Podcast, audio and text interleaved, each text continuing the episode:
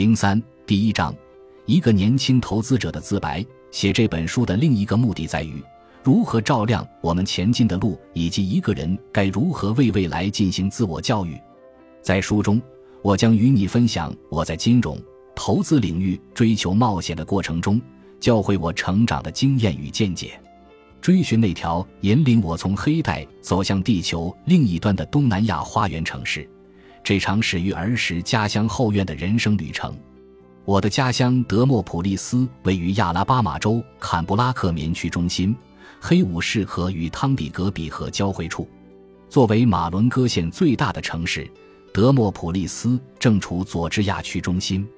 在历史上，亚拉巴马州和密西西比河一带享有“黑带”美誉。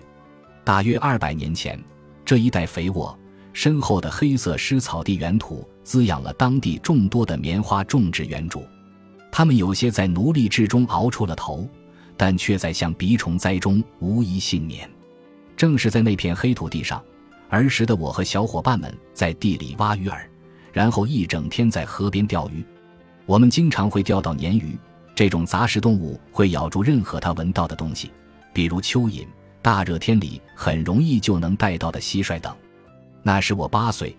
比大我十个月的表哥魏德和我一起在家里后院玩挖洞探险的游戏。尽管那时我们对何为冒险一无所知，但那天的情景依然生动地留在我的记忆里。如果我们一直挖下去，他说，最后就能到中国。那时年幼的我并不知道地球是圆的，直到后来我从环球旅行中找到答案。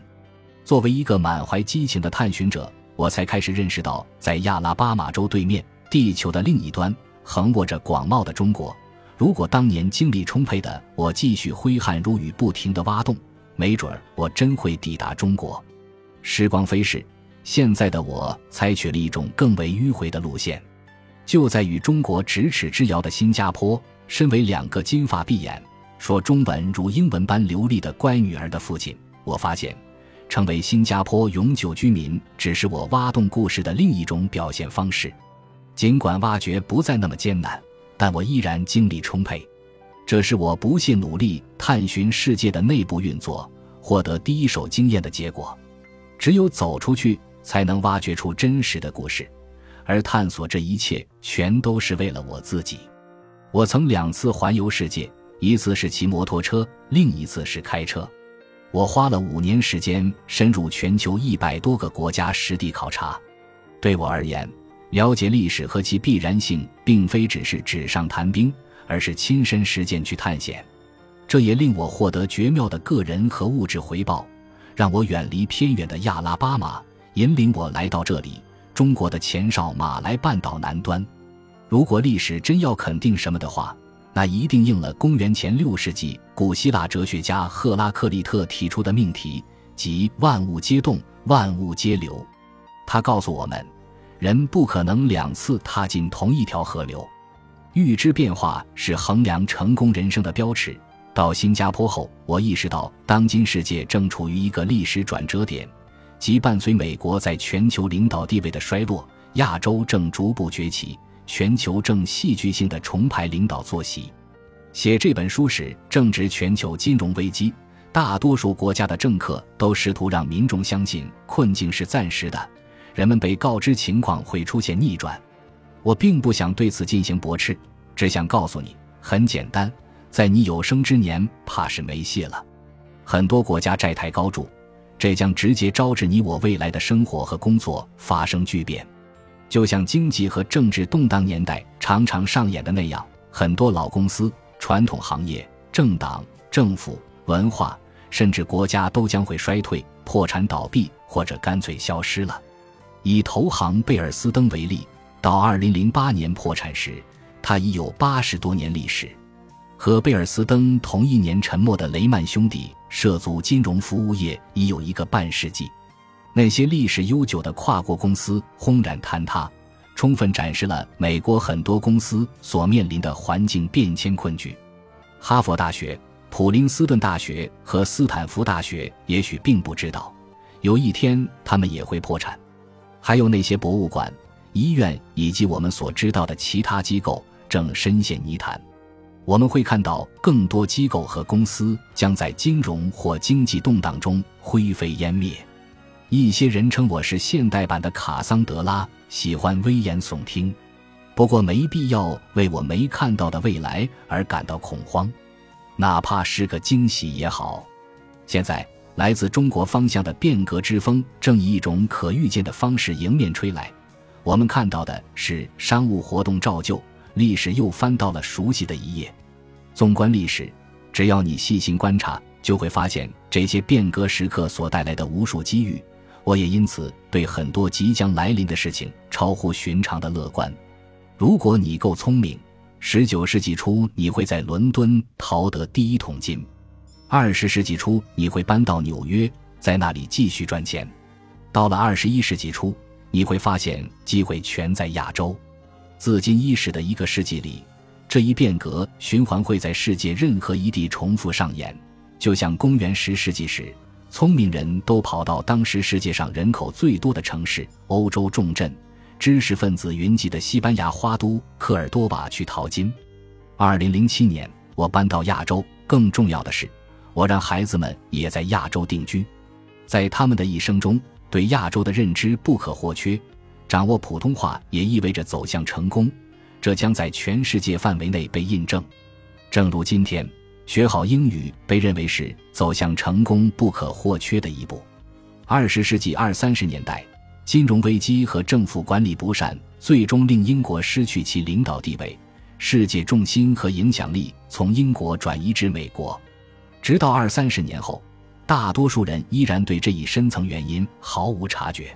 基于同样的因素，如今美国正逐渐丧失其全球领导力，世界重心和影响力正向亚洲转移，但大多数人仍未注意到这一变化。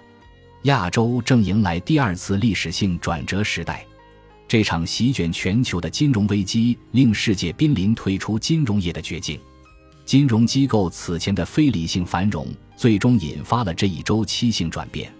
纵观历史，三十年河东，三十年河西的故事不断重复上演。一会儿是金融家们唱主角，一会儿又是那些农场主、矿主。能源供应商甚至伐木的实业家们说了算。二十世纪五十至七十年代，在大牛市前，华尔街和伦敦金融城死气沉沉。如今，历史又将重演，全球金融格局将重新洗牌。那些如《圣经约书亚记》中所说的为会众和耶和华的坛座劈柴挑水的人，现在将成为地球新的主人。研究历史变量时，套用一个简单的假设。你会发现，没有什么东西是永恒的。我很欣赏另一位伟大的人类文明的思想家爱因斯坦所言：“只有两样东西是无限的，宇宙和人类的愚蠢。”对于宇宙是否无限，我还不太确信。让我们铭记卡桑德拉。尽管这位特洛伊公主有关城外木马是希腊人的圈套的预言并不受人待见，但最终这一预言仍不幸言中。写这本书的另一个目的在于，如何照亮我们前进的路，以及一个人该如何为未来进行自我教育。在书中，我将与你分享我在金融投资领域追求冒险的过程中，教会我成长的经验与见解，追寻那条引领我从黑带走向地球另一端的东南亚花园城市，这场始于儿时家乡后院的人生旅程。我对市场的探险始于1964年春天，那时我即将从耶鲁大学毕业，就像当年前往常春藤联盟那样，我毫不犹豫地前往华尔街探险。高中时，我曾是德莫普利斯国际钥匙俱乐部的重要铁杆会员，其作为国际同济会的一部分，这是一个以学生为主导的服务机构。直到1976年。国际钥匙俱乐部的会员仍然仅限于男生，加入国际钥匙俱乐部是件大事。当地的赞助商每年只有五个入会名额。在我任职德莫普利斯国际钥匙俱乐部主席那年，德莫普利斯分部获得了一份来自国际钥匙俱乐部的大奖。作为国际钥匙俱乐部的最大赞助商之一。耶鲁大学每年会给国际钥匙俱乐部提供一份为期四年的丰厚奖学金，正是这份奖学金把我带到了耶鲁。如果没有国际钥匙俱乐部，也许我永远不会去申请耶鲁大学。除了耶鲁是我热切盼望入读的大学外，我还申请了另一所大学——田纳西州西瓦尼南方大学。它的文理学院隶属于圣公会教堂。我在申请了西瓦尼南方大学后不久，就收到了录取通知书。那年的四至五月，当父亲寄了申请西瓦尼南方大学的五十美元申请费后，我待在家里打发难得的闲暇时光。随后，我收到一封厚厚的来自耶鲁的信。里面有我的入学通知书，以及一份国际俱乐部获得的耶鲁大学每年两千美元的奖学金通知。我惊呆了。十七岁的我，除了知道耶鲁大学位于康涅狄格州纽黑文市外，其他则一无所知。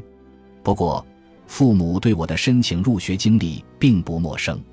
他们俩都是大学生，彼此在俄克拉荷马大学相遇，且都是兄弟会、姐妹会的成员。我父亲学石油工程，母亲学文。对他们而言，我能入读耶鲁是件天大的喜事。记得父亲当时说：“我们就是有点担心你得自己去北方自由主义的堡垒了。”不过事实上，他和我母亲对此欣喜若狂。父亲的欣喜在试图要回西瓦尼南方大学五十美元申请费受挫后有所降温。二十世纪六十年代，在德莫普利斯小县城里。五十美元可是一笔不菲的费用，即便是在今天，五十美元也不少。不过那时五十美元相当于现在同样数目的七倍。作为五兄弟中的长兄，在那样一个不到五十人的高中班级里，我很快表现出因好运降临而向所有人夸大自己重要性的优越感。就像在很多故事里看到的那样，我立刻让自己看上去像个大人物。但我那自我膨胀的虚荣心注定短命。